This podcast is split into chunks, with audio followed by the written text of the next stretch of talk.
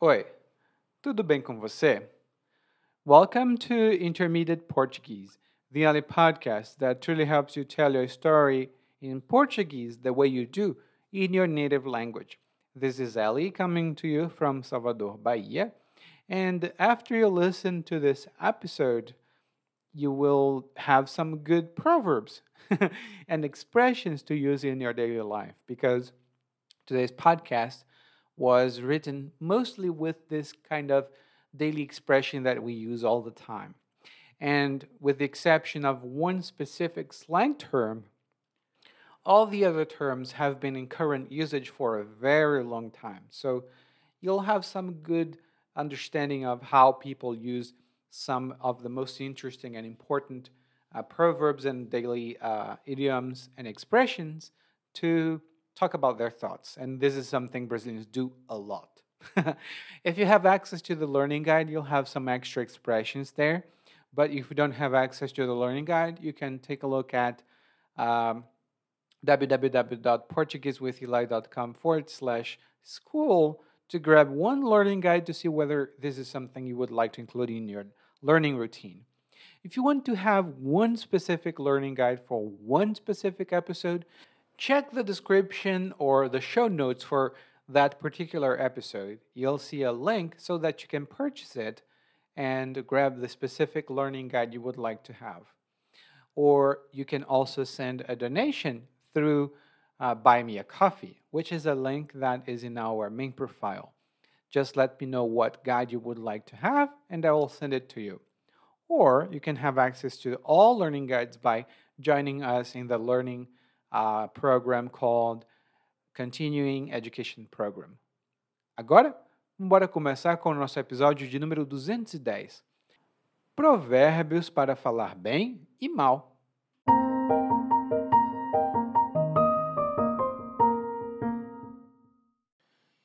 Te conto como me contaram, porque depois que cada um seguiu seu caminho, eu não soube mais da Daniela.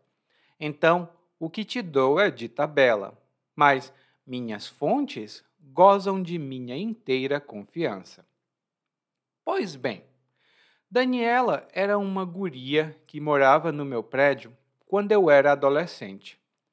Até tentei me aproximar dela, mas ela logo me jogou na cara que não se misturava com gente da minha estirpe.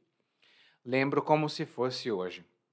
Eu, todo desinteressado, querendo apenas estender a mão a alguém que parecia tão só. Não era nada, apenas uma troca de gentilezas, mas aí ela pegou e me deu a real. Ainda tentei argumentar, mas ela foi logo dizendo: quando um burro fala, o outro baixa a orelha. Mas isso até que veio em boa hora, porque ser amigo dela ia ter sido ideia de Jerico. Daniela não dava ponto sem nó. Ela tinha ficado amiga de Roberta, a menina mais intragável do nosso prédio, porque Roberta era amiga de Juliano, um rapaz que, diziam as más línguas, era Zé Droguinha, mas era filho de um advogado importante. E Daniela tensionava estudar direito. Ela conseguiu agarrar aquele lá e lavou a burra, ou pelo menos de saída, porque se um dia aquele homem foi para ela uma tábua de salvação, pouco depois se mostrou uma dor de cabeça sem solução. O pior para ela foi que o sogro não quis apadrinhar ela na profissão, dizendo que ela só estava se escorando no seu filho. Daniela procurou quem lhe tomasse as dores, mas, depois de ter recusado a amizade de todo mundo que lhe podia oferecer algo de bom, ela estava só. Ninguém queria fazer essa caridade a ela mas isso era o que parecia por fora. Nos bastidores, Daniela tinha maquinado todo um plano. O alvo não era o bobo do marido que só olhava para o próprio umbigo, nem um sogro tonto que se achava um benfeitor e tanto por ter permitido que ela se casasse com o filho.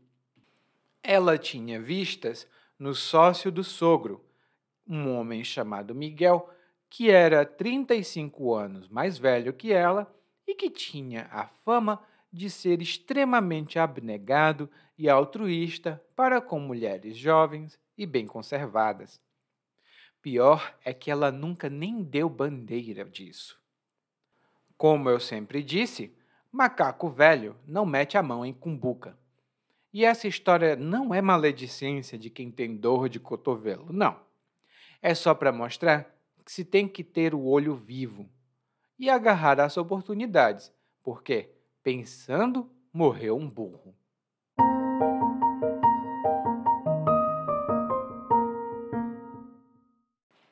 No nosso monólogo de hoje, o narrador começa fazendo uma coisa que muitos fofoqueiros fazem, mas dizem que não. Porque ele está contando para você uma história que ele ouviu de uma moça que ele conhecia. Ele conhecia essa mulher Daniela, mas não sabia muita coisa sobre ela. Então ele diz que o que ele dá para você é de tabela a informação que ele passa para você é de tabela. E quando nós dizemos que algo é de tabela, isso significa que essa coisa vem indiretamente. Quando nós recebemos uma informação de tabela, é uma informação indireta. Também é possível dizer por tabela. Inclusive, por tabela é a forma do dicionário, mas muitos brasileiros dizem de tabela. Por exemplo, eu ajudei o meu irmão a fazer essa obra de arte. Por isso, quando as pessoas elogiam meu irmão, elas também me elogiam de tabela. Como eu ajudei meu irmão, quando as pessoas o elogiam, elas me elogiam de tabela. Mas no caso aqui, o narrador disse que as fontes dele gozam da inteira confiança dele. As fontes dele gozam de inteira confiança dele. E aqui nós temos duas boas palavras. A primeira é fonte. E muito provavelmente você conhece essa palavra, mas fonte aqui significa de onde você obtém ou consegue alguma coisa, a origem dessa coisa. Por exemplo, um bom jornalista nunca revela suas fontes. Um bom jornalista nunca revela suas fontes. E a segunda palavra é gozar de alguma coisa. No monólogo, essa palavra significa possuir. Quando você goza de um benefício, você possui esse benefício. Lá no guia de aprendizagem eu tenho algumas notas adicionais, mas um exemplo que eu posso te dar é Trabalhar para o governo é muito bom. A gente goza de muitas vantagens que cidadãos comuns não têm. A gente goza de muitas vantagens que cidadãos comuns não têm. E, de fato, quando uma pessoa trabalha para o governo, ela goza de direitos diferentes. Daí o narrador continua falando, e agora ele vai dizer primeiro quem é a pessoa que é o objeto da fofoca dele. Ele fala que a Daniela era uma guria que morava no prédio onde ele morava. A Daniela era uma guria. E guria é a forma feminina de guri. Normalmente essa palavra significa criança lá no guia de aprendizagem e também aqui no, nas notas do episódio, você vai ver o link para uma música muito popular chamada Meu Guri, de autoria do Chico Buarque. Mas lá no Rio Grande do Sul, guri e guria são palavras utilizadas para dizer rapaz e moça. Então, uma guria é uma moça. Lembrando, essa palavra é regional do Rio Grande do Sul, com o significado de moço ou moça, mas no resto do Brasil significa criança. E o narrador disse que até tentou se aproximar dessa moça, da Daniela, mas ela jogou na cara dele que não se misturava com gente da estirpe dele.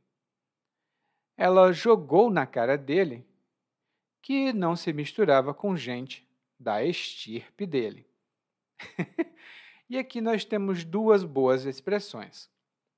A primeira delas é jogar na cara.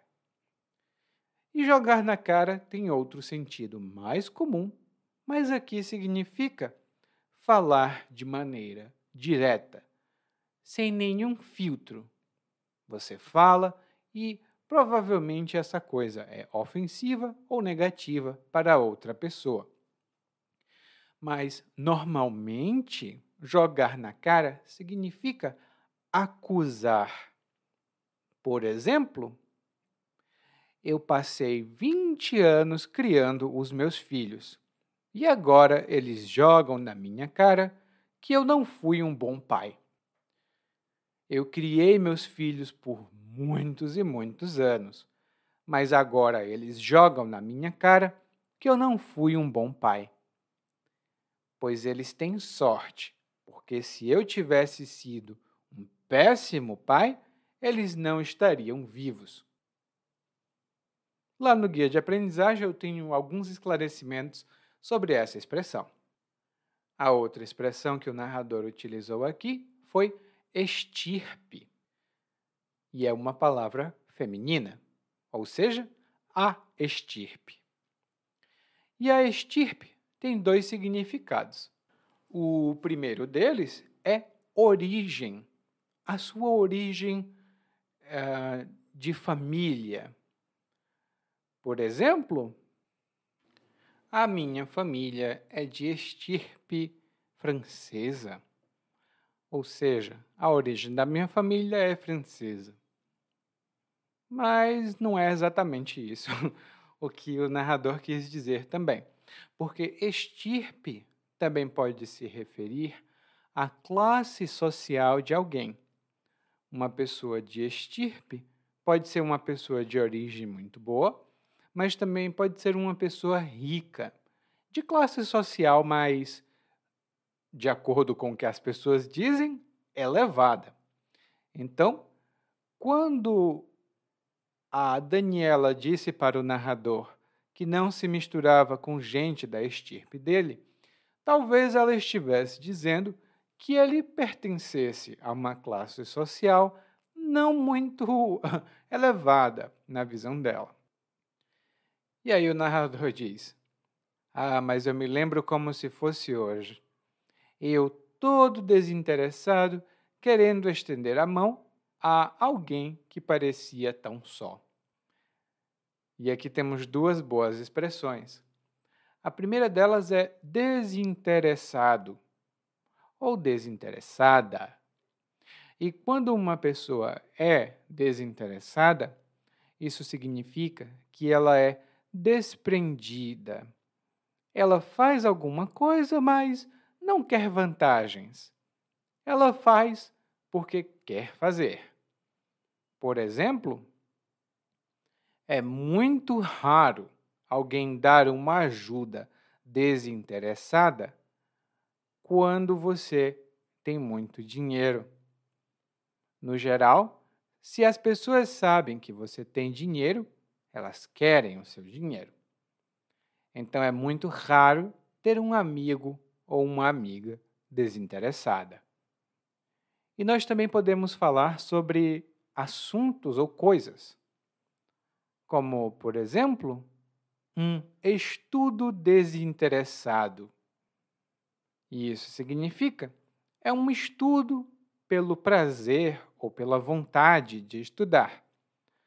Não se estuda porque quer ganhar uma vantagem com o estudo. Não, é só porque gosta do estudo. Eu vejo que muitos dos estudantes de idiomas são desinteressados. Desinteressado também tem um sentido negativo.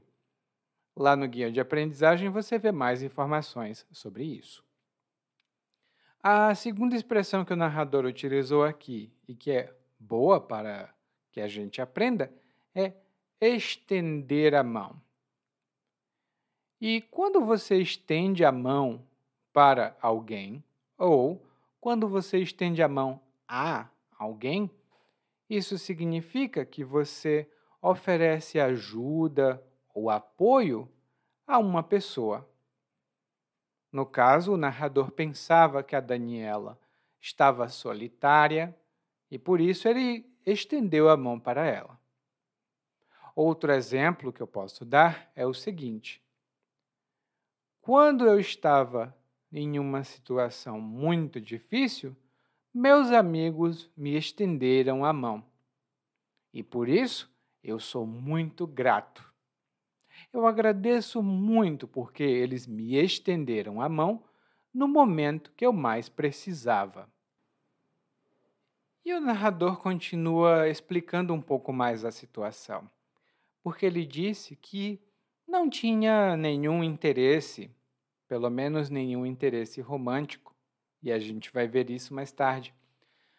Era apenas uma troca de gentilezas, e uma gentileza é uma ação, é um ato de boa educação. É uma coisa legal que você faz para alguém. Dizer bom dia, perguntar se precisa de alguma coisa, uh, ajudar de alguma forma, tudo isso pode ser uma gentileza. Essa palavra, gentileza, é muito comum em português e lá no guia de aprendizagem você vai ver notas adicionais. Mas uma troca de gentilezas é uma troca de boas ações. Uma pessoa ajuda a outra ou talvez oferece algum tipo de apoio ou apenas diz bom dia. Inclusive, dizem que quando um casal para com as pequenas gentilezas, o casamento acabou. Essa é uma parte da sabedoria popular. Uma gentileza de um casal, por exemplo, poderia ser um trazer o café da manhã para o outro na cama. Essa é uma gentileza. E se você, por exemplo, oferece um livro para seu professor, seu professor vai dizer: Oh, é muita gentileza sua. Obrigado. É muita gentileza sua. Obrigado. E o narrador disse: Bom, era só isso, mas aí ela pegou e me deu a real. Ela pegou e me deu a real. Aqui nós temos uma expressão e uma estrutura interessantes para estudar. A expressão é dar a real a alguém. E quando você dá a real a alguém, isso significa que você fala de maneira honesta, de maneira franca e de maneira direta.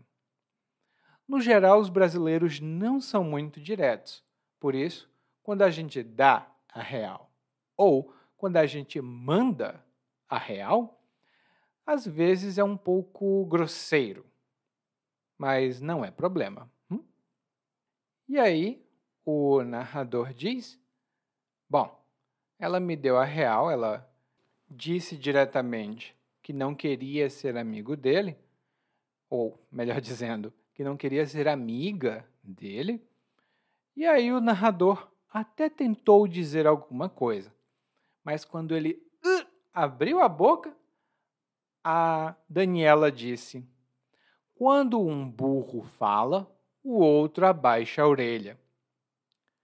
quando um burro fala, o outro baixa a orelha. E essa frase pode ser tanto abaixa a orelha como baixa a orelha. E esse é um ditado que nós usamos para falar para outra pessoa que é grosseiro, que é mal educado interromper. Então, se ela interrompe você, você diz: Olha, quando um burro fala, o outro baixa a orelha. Espere eu terminar, por favor. Quando um burro fala, o outro baixa a orelha. Não é muito simpática essa expressão, mas é muito uh, informal. E o narrador diz: E eu que nem acalentava nenhuma ideia de romance com ela e eu que nem acalentava nenhuma ideia de romance com ela. E aqui temos um bom verbo, que é acalentar. Acalentar tem alguns significados adicionais que estão lá no guia de aprendizagem, mas aqui no monólogo ele foi utilizado com um sentido de manter viva uma ideia ou de alimentar uma ideia.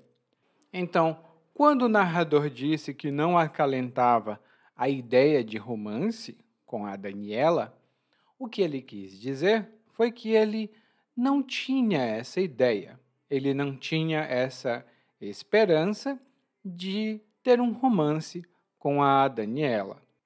E nós podemos dizer também acalentar um sonho, como ter um sonho que você espera muito que aconteça. Por exemplo, eu ainda acalento o sonho de visitar a China. Eu ainda acalento o sonho de visitar a China. E realmente é um sonho que eu acalento. Bom, o narrador aparentemente ficou feliz porque isso aconteceu ou seja, porque a Daniela disse: nem pense em ser meu amigo. porque ele fala aqui que até veio em boa hora essa rejeição, porque ser amigo da Daniela era ideia de Jerico. Essa rejeição veio em boa hora, porque ser amigo da Daniela era ideia de Jerico. E aqui nós temos duas boas expressões. A primeira delas é vir em boa hora. E quando alguma coisa vem em boa hora, isso significa que essa coisa acontece em um bom momento, em um momento favorável. Por exemplo, a sua ajuda veio em muito boa hora. Eu estava ficando sem saber o que fazer. E agora, como você me ajudou, eu posso continuar trabalhando. e isso acontece muito quando os meus alunos me ajudam. Eles me perguntam alguma coisa e eu não sei o que dizer, então eles fazem um comentário e o comentário sempre vem em boa hora, porque eles sempre me ajudam. Eles vêm em um momento que eu realmente preciso. A segunda expressão é ideia de Jerico. Muitas pessoas aqui no Brasil também vão falar ideia de Jirico, com um I bem forte. Ideia de Jirico. E isso significa uma ideia estúpida, porque Jirico é estúpido. então, ser amigo da Daniela era a ideia de Jirico. Era uma coisa estúpida, porque muito provavelmente a Daniela não era amiga de ninguém. Outro exemplo que eu posso dar é essas pessoas que acham que vão ficar ricas investindo em Bitcoin só têm ideia de jirico. eu não ataco as pessoas que investem em Bitcoins, mas é porque aqui no Brasil nós achamos que isso é ideia de Jerico. Então, o exemplo que eu dei envolve pessoas que investem em Bitcoin. Mas aqui no Brasil as pessoas acham que investir em Bitcoin é ideia de Jerico. Bom, o narrador diz então que a Daniela não dava ponto sem nó. a Daniela não dá ponto sem nó. E quando nós dizemos que alguém não dá ponto sem nó, essa é uma expressão muito informal. E isso significa que essa pessoa nunca faz nada sem esperar um benefício em retorno. Se ela ajuda, ela espera também ganhar ajuda. Por isso, ela nunca dá ponto sem nó. Por exemplo, se você acha que o Fernando vai realmente te ajudar a concluir o projeto e não vai pedir nada, não, não, não, não, não. Ele vai com certeza pedir alguma coisa para você. Porque o Fernando não dá ponto sem nó. Tudo que ele faz, ele espera algum tipo de favor em troca. e tem essa expressão é muito informal e tem algumas pessoas que realmente são assim. Elas nunca dão ponto sem nó. E lá no guia de aprendizagem, nós temos algumas notas adicionais sobre essa expressão. Bom, o narrador então diz por que é que a Daniela nunca dava ponto sem nó. Ele comenta que a Daniela ficou amiga da Roberta. E a Roberta era outra mulher que morava no prédio onde eles moravam. Só que o narrador não é muito simpático com essa Roberta, porque ele diz que a Roberta era a menina mais intragável do prédio onde eles moravam. Ela era a menina mais intragável do prédio onde eles moravam. E quando nós dizemos que uma pessoa é intragável, isso significa que essa pessoa é insuportável. Você pensa que essa pessoa é horrível e não consegue ficar perto dela, porque é muito difícil de tolerar essa pessoa. Por exemplo, onde eu trabalho, o meu chefe é intragável mas eu não posso sair do emprego porque eu preciso do salário. o meu chefe é intragável, mas eu não posso sair do meu emprego porque eu preciso do salário. E a Daniela ficou amiga da Roberta, que era intragável, porque a Roberta era amiga do Juliano e o Juliano era outra pessoa na história, e diziam as más línguas, era Zé Droguinha. Diziam as más línguas que o Juliano era Zé Droguinha. E aqui nós temos duas expressões. Uma delas é uma gíria muito moderna. Vamos começar pela expressão mais tradicional. Quando nós falamos dizem as más línguas ou diziam as más línguas, isso é uma maneira de introduzir uma fofoca, um rumor que nós não sabemos se é verdade, mas que é muito negativo sobre alguma pessoa. Por exemplo, o Roberto é um marido muito atencioso, mas dizem as más línguas que ele tem uma amante. Ou seja, o Roberto tem uma relação fora do casamento. Por isso, dizem as más línguas, e não sou eu, tá? Dizem as más línguas, não eu, que ele tem uma amante é uma maneira de você introduzir uma fofoca negativa. E a outra expressão, e essa é uma gíria muito moderna, é Zé Droguinha. E quando nós dizemos que um homem é Zé Droguinha, isso significa que esse homem consome muitas drogas, talvez drogas ilícitas, e que ele tem uma opinião positiva sobre as drogas que ele consome. Ele acha que é muito legal, que é muito revolucionário o fato de ele usar drogas. Então ele é um Zé Droguinha. Outra palavra que nós utilizamos, e essa é uma palavra mais comum, é viciado.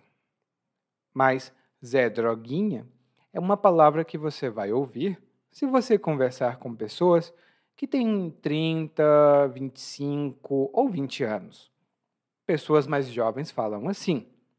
Pessoas mais velhas, como eu, falam viciados.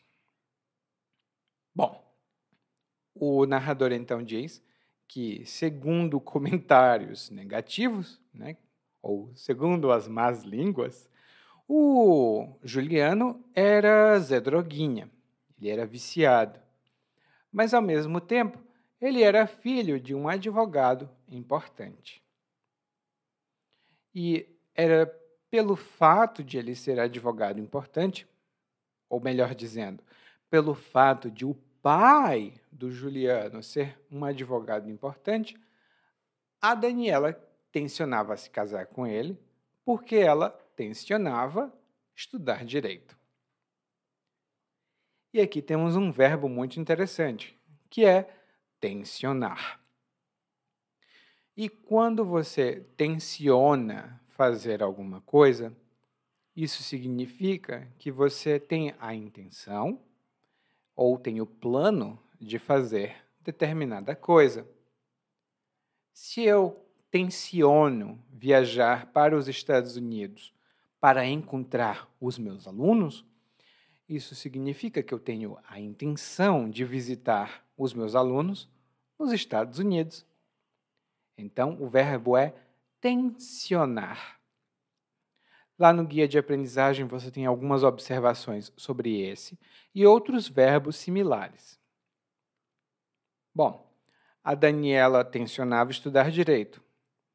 E muito provavelmente, porque o pai do Juliano era um advogado, ela conseguiria algum tipo de vantagem com ele.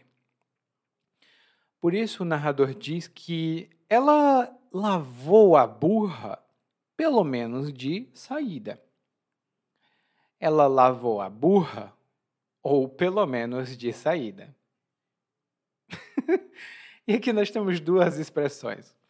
Uma delas é muito informal e, para mim, é muito divertida, que é lavar a burra.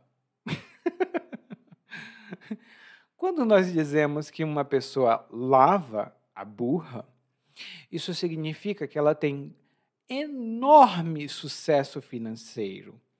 Muito provavelmente ela ganha muito, muito dinheiro porque ela fez um investimento ou ela tomou uma decisão que trouxe muito dinheiro. Ela lavou a burra. E lá no guia de aprendizagem eu tenho um pouquinho mais sobre a história dessa expressão. Bom, ela ficou muito feliz, né, porque ela teve muitas vantagens com o marido dela, mas isso foi só de saída. E quando nós dizemos que alguma coisa acontece de saída, isso significa que essa coisa acontece no início, no começo. Por exemplo, o Fernando deu uma palestra e, de saída, ele começou a falar sobre muitos assuntos complexos. De saída, o Fernando falou sobre muitos assuntos complexos. Ou seja, logo no início da palestra, ou logo no início da apresentação, ele falou sobre coisas muito complexas. De saída, ele falou sobre muitas coisas complexas. E aí o narrador continua dizendo que Bom, pelo menos no começo, ele foi uma coisa boa para a Daniela, né, o marido dela. Porque no começo, ele foi uma tábua de salvação. Ele foi uma tábua de salvação.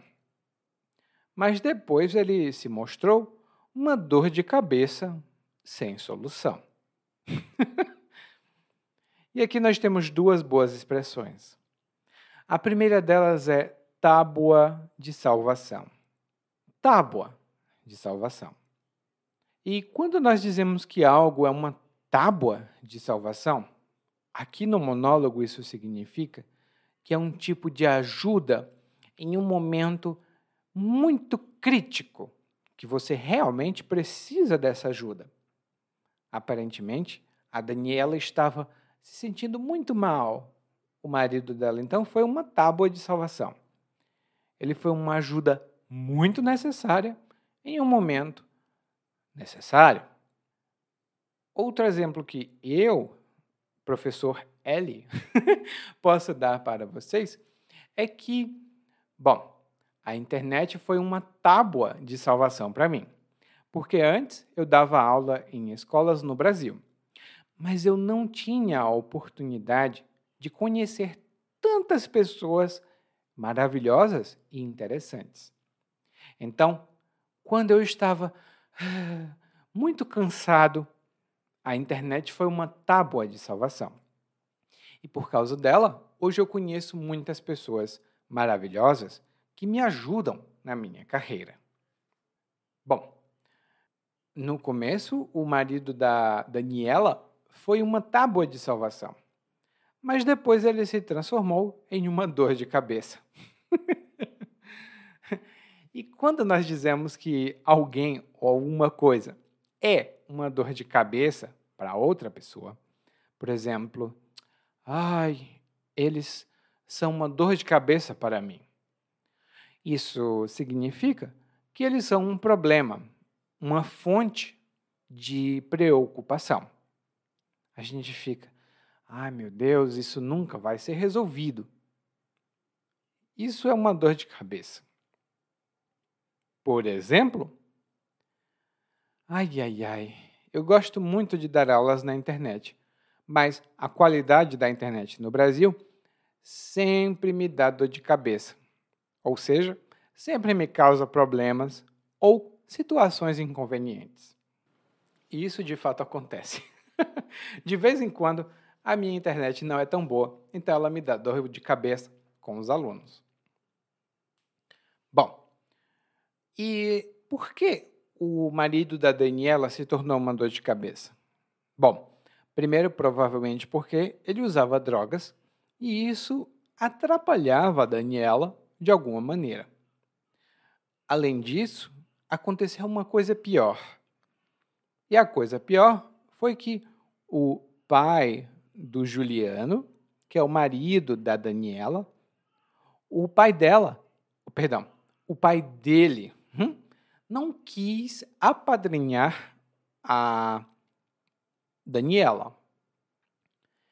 E ele não quis apadrinhar a Daniela porque ele achava que ela só estava se escorando no filho dele. E aqui nós temos duas boas expressões.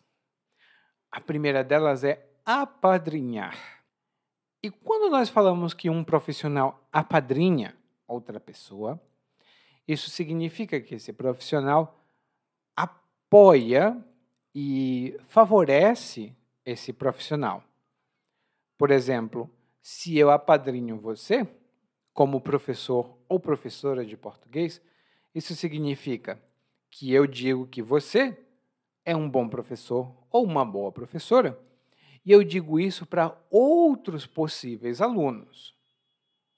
Então, quando uma pessoa apadrinha outra, ela apoia e ajuda profissional ou financeiramente. E eu posso dar um exemplo para vocês, um exemplo pessoal, que é que o nosso podcast é apadrinhado por muitas pessoas. Ou seja, muitos alunos contribuem para o nosso podcast com o apoio. seja o apoio financeiro ou apoio por influência, porque são alunos que conhecem muitas outras pessoas. No caso da Daniela, se o sogro dela apadrinha ela, isso significa que o sogro apresenta ela para outras pessoas. E provavelmente o sogro diria: Olha, essa é a minha nora e ela é futura advogada, então, por favor, deem um emprego a ela, ajudem ela, porque eu apadrinho ela, eu apoio ela. Bom, mas claramente não foi isso que aconteceu, porque o narrador diz que o sogro da Daniela não quis apadrinhar ela. Muito pelo contrário. O sogro disse que ela estava se escorando no filho dele, muito provavelmente porque ela queria alguma vantagem ela estava se escorando no filho. E quando uma pessoa se escora em outra, isso significa que essa pessoa usa a outra como apoio. Às vezes ela usa como apoio porque ela não tem condições nem qualificações para fazer algo. Mas às vezes ela se escora porque ela tem preguiça ela não quer trabalhar. Então ela se escora em um e em outro. Uma pessoa que se escora demais nas outras é uma escorona ou um escorão. E esse é um termo muito informal e negativo. Então, se você disser que Fulano vive se escorando em você, uh, é melhor arranjar outros amigos, porque essa pessoa está usando você de apoio. Por exemplo, o Fernando e o Mário trabalham juntos, mas o Mário é muito preguiçoso. Então ele sempre se escora no Fernando para terminar os trabalhos. Ou seja, ele se apoia, ele confia que o Fernando vai fazer o trabalho e que assim os dois ficam em uma situação positiva, porque o trabalho dos dois foi terminado. E uma pessoa que se escora na outra normalmente não colabora muito. Então, um escorão quase nunca é um colaborador. Bom, o sogro da Daniela disse que ela era uma escorona e que não ia apadrinhar ela. E por isso era uma situação muito negativa para Daniela. A Daniela procurou alguém para tomar as dores dela, mas ninguém fez essa caridade por ela. A Daniela procurou alguém para tomar as dores dela, mas ninguém fez essa caridade por ela. Bom, aqui nós temos duas boas expressões. A primeira delas é tomar as dores de alguém. E quando você toma as dores de alguém, isso significa que você se sente ofendido ou ofendida pela ofensa que outra pessoa recebeu. E por isso você vai defender essa pessoa. Muitos pais, por exemplo, tomam as dores dos filhos. Se os filhos têm algum tipo de problema, normalmente os pais se envolvem e tentam resolver para os filhos. Lógico que os filhos têm de ser pequenos, porque quando os filhos são adultos, ninguém toma dor deles. Normalmente não. E o narrador então fala sobre isso, porque a Daniela procurou alguém para tomar as dores dela. Ela procurou alguém para ajudá-la, mas ninguém quis fazer essa caridade. E quando você faz uma caridade por alguém, isso significa que você ajuda alguém no momento que alguém realmente precisa. Por exemplo, o meu sobrinho começou a pintar. Ele quer ser artista. Ninguém o apoiava. Então eu resolvi comprar alguns materiais para ele poder pintar profissionalmente eu resolvi fazer essa caridade para ele porque eu também queria ser artista. Ou seja, eu ajudei o meu sobrinho, eu comprei tintas e outros materiais para ele, porque eu também queria ser artista. Bom, ninguém quis ajudar a Daniela e ela parecia sem nenhum tipo de esperança. Pelo menos era o que todo mundo pensava, porque nos bastidores ela já tinha maquinado todo um plano. E o narrador aqui utilizou duas boas expressões. A primeira delas é nos bastidores. E quando nós falamos que alguma coisa acontece nos bastidores, isso significa que essa coisa acontece num lugar ou de forma oculta. Ninguém mais sabe. O público geral não sabe. É uma coisa secreta ou quase secreta. Então, quando o narrador diz que nos bastidores a Daniela tinha maquinado um plano, isso significa que, em segredo, sem ninguém saber, a Daniela tinha maquinado um plano. E a outra expressão lida justamente com isso, porque maquinar alguma coisa significa planejar alguma coisa, geralmente alguma coisa negativa ou uma coisa que não é positiva para todo mundo. Por exemplo, os bandidos maquinaram o assalto ao banco. Os bandidos maquinaram o assalto ao banco. E o narrador diz que a Daniela já tinha maquinado todo um plano, ou seja, ela já tinha feito todo um plano. E o plano dela não envolvia nem o marido dela, que era uma pessoa que só olhava para o próprio umbigo, nem o sogro, que se achava um benfeitor e tanto, porque permitiu que ela se casasse com o filho dele. E aqui nós temos duas boas expressões. A primeira delas é olhar para o próprio umbigo. e quando nós dizemos que uma pessoa só olha para o próprio umbigo, normalmente isso significa que essa pessoa só presta atenção nela mesma e que para ela, só ela é importante. Ela não se importa, ela não liga para outras pessoas. Por exemplo, quando você vive em comunidade, é muito importante olhar para os outros. Se você olhar apenas para o próprio umbigo, é difícil viver em comunidade. Se você olha apenas para o próprio umbigo, é muito difícil viver em comunidade. A outra expressão que o narrador utilizou foi benfeitor. E um benfeitor ou uma benfeitora é uma pessoa que faz o bem. Ela traz algum tipo de benefício para outra. Por exemplo, a senhora Janete é uma das benfeitoras da nossa biblioteca. Todos os anos, a senhora Janete faz doações muito consideráveis para a nossa biblioteca.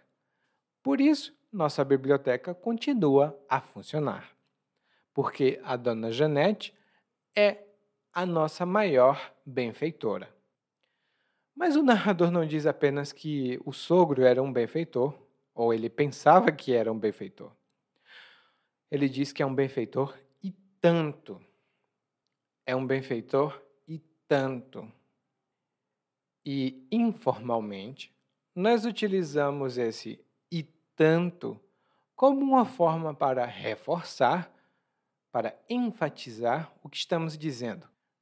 E eu posso dar esse exemplo para você, porque hoje realmente, meu Deus, Está fazendo um calor e tanto. Está fazendo um calor e tanto. Isto significa que está fazendo muito, muito calor. Bom, lá no guia de aprendizagem eu tenho algumas notas adicionais sobre essa expressão. E o narrador diz que a Daniela tinha um plano, ela maquinou um plano. E o plano dela, na verdade, tinha vistas no sócio do sogro. ela tinha vistas no sócio do sogro. E aqui, quando nós dizemos que alguém tem vistas em alguma coisa, isto significa que alguém tem algo em vista. Ou que alguém tem outra coisa como objetivo. Por exemplo, eu comecei a trabalhar nessa empresa como auxiliar, mas eu sempre tive em vista o cargo de diretor. Ou seja, eu comecei a trabalhar como auxiliar, mas a minha intenção, o meu plano sempre foi ser diretor. E a Daniela, aparentemente, sempre teve a intenção de se aproximar do sócio do sogro dela. E o sócio é um parceiro de negócios, é uma pessoa que faz negócios com você. No meu caso, por exemplo, na minha escola, eu não tenho nenhum sócio, nem nenhuma sócia. Ou seja, eu trabalho sozinho. e no caso do sogro da Daniela, ele tinha um sócio, que era um homem chamado Miguel, que tinha 35 anos mais que a Daniela e que tinha a fama de ser extremamente abnegado e altruísta para com mulheres jovens e bem conservadas. Esse homem tinha a fama de ser extremamente abnegado e altruísta para com mulheres jovens e bem conservadas. E aqui nós temos algumas expressões. A primeira delas é ter a fama.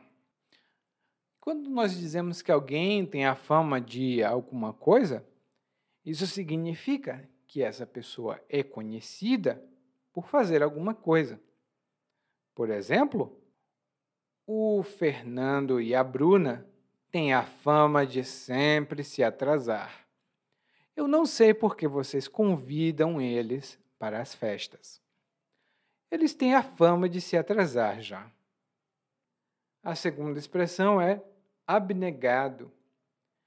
E quando nós dizemos que alguém é abnegado, essa é uma palavra mais chique.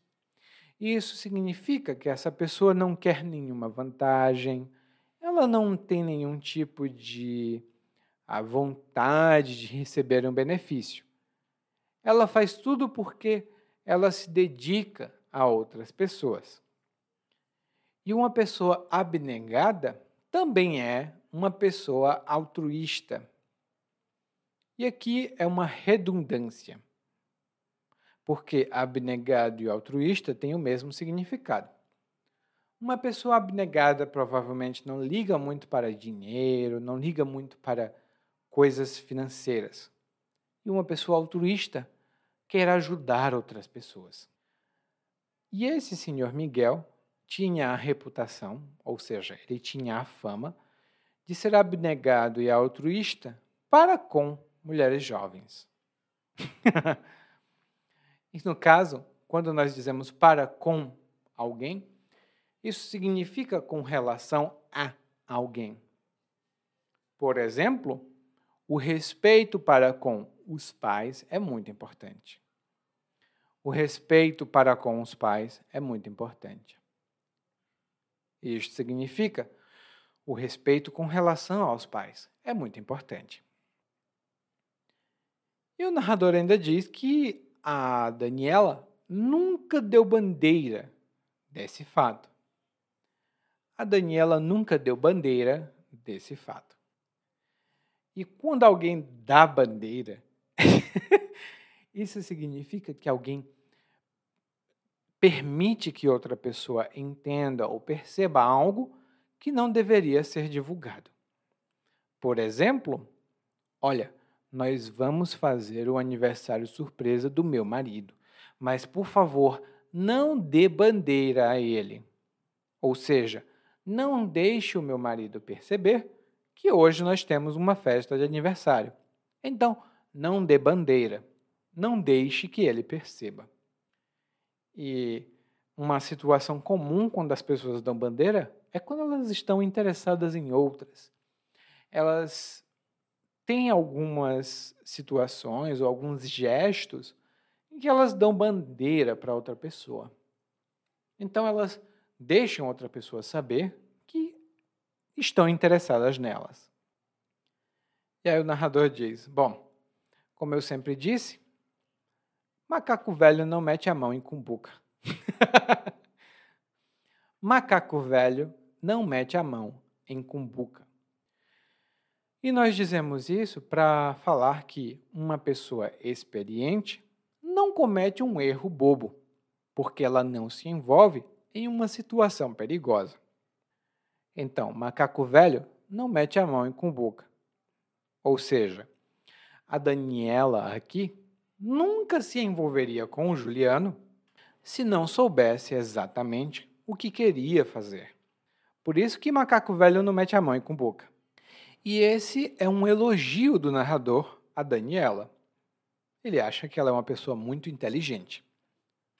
Daí, o narrador diz que essa história não é maledicência, ou seja, essa história não é difamação de quem tem dor de cotovelo.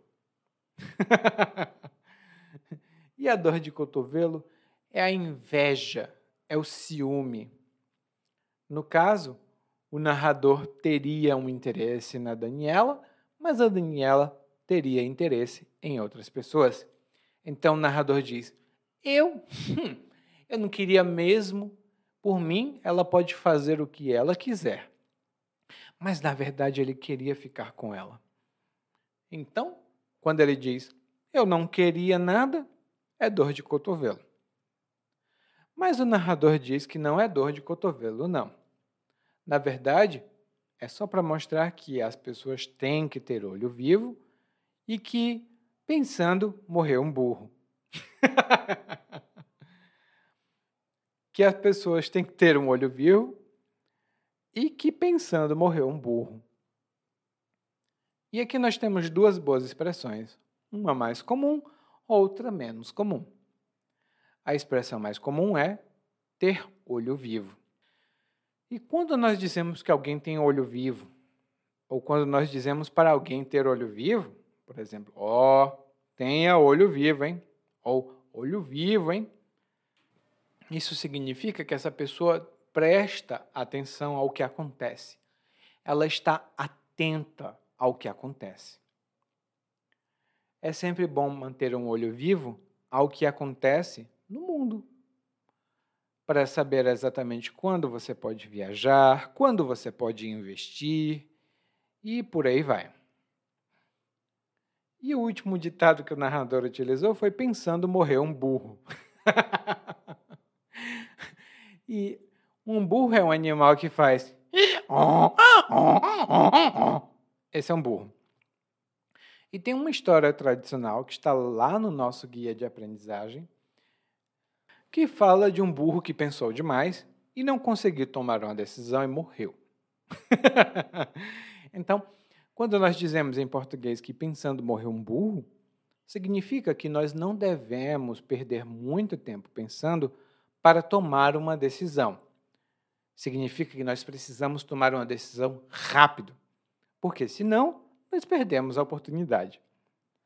Bom, não sei exatamente o que o narrador quis dizer, mas eu sei que pensando morrer um burro e nós não vamos morrer, porque nós vamos ouvir o monólogo mais uma vez, mas dessa vez na velocidade natural. Te conto como me contaram, porque depois que cada um seguiu seu caminho, eu não soube mais da Daniela. Então, o que te dou é de tabela, mas minhas fontes gozam de minha inteira confiança. Pois bem, Daniela era uma guria que morava no meu prédio quando era adolescente. Até tentei me aproximar dela, mas ela logo me jogou na cara que não se misturava com gente da minha estirpe. Lembro como se fosse hoje. Eu, todo desinteressado, querendo apenas estender a mão a alguém que parecia tão só. Não era nada, apenas uma troca de gentilezas. Mas aí ela pegou e me deu a real. Ainda tentei argumentar, mas ela foi logo dizendo: quando um burro fala, o outro baixa a orelha. E eu que nem acalentava nenhuma ideia de romance com ela. Mas isso até que vem boa hora, porque ser amigo dela ia ter sido ideia de Jerico. Daniela não dava ponto sem nó. Ela tinha ficado amiga de Roberta, a menina mais intragável do nosso prédio, porque Roberta era amiga de Juliano, um rapaz que, diziam as más línguas, era Zé Droguinha, mas era filho de um advogado importante. E Daniela tensionava estudar direito. Ela conseguiu agarrar aquele lá e lavou a burra, ou pelo menos de saída. Porque, se um dia aquele homem foi para ela uma tábua de salvação, pouco depois se mostrou uma dor de cabeça sem solução. O pior para ela foi que o sogro não quis apadrinhar ela na profissão, dizendo que ela só estava se escorando no seu filho. Daniela procurou que ele tomasse as dores, mas depois de ter recusado a amizade de todo mundo que lhe podia oferecer algo de bom, ela estava só. Ninguém queria fazer essa caridade a ela. Mas isso era o que parecia por fora. Nos bastidores, Daniela tinha maquinado todo um plano. O alvo não era o bobo do marido que só olhava para o próprio umbigo, nem o sogro tonto que se achava um benfeitor e tanto por ter permitido que ela se casasse com o filho. Ela tinha visto um sócio do sogro, um homem chamado Miguel, que era 35 anos mais velho que ela e que tinha a fama de ser extremamente abnegado e altruísta para com mulheres jovens e bem conservadas. Pior que ela nunca nem deu bandeira disso. Como eu sempre disse, macaco velho não mete a mão em cumbuca. E essa história não é maledicência de quem tem dor de cotovelo, não. É só para mostrar que se tem que ter o olho vivo e agarrar as oportunidades, porque pensando morreu um burro. Oi, tudo bem? Provavelmente você escuta nosso podcast há algum tempo. Bom, se não for o caso, eu me apresento para você. Eu sou o Eli, é, para Eliakim, e sou professor de português, responsável pelo podcast, pelo site portuguesewitheli.com pelo outro site readbrazilianportuguese.com e muitas outras fontes de conteúdo para aprendizes de português que, como você, querem falar e entender o português brasileiro. Se você gostar desse podcast, você pode fazer uma avaliação do nosso podcast no Apple Podcasts. Você pode fazer a sua avaliação e isso ajuda muito. Obrigado.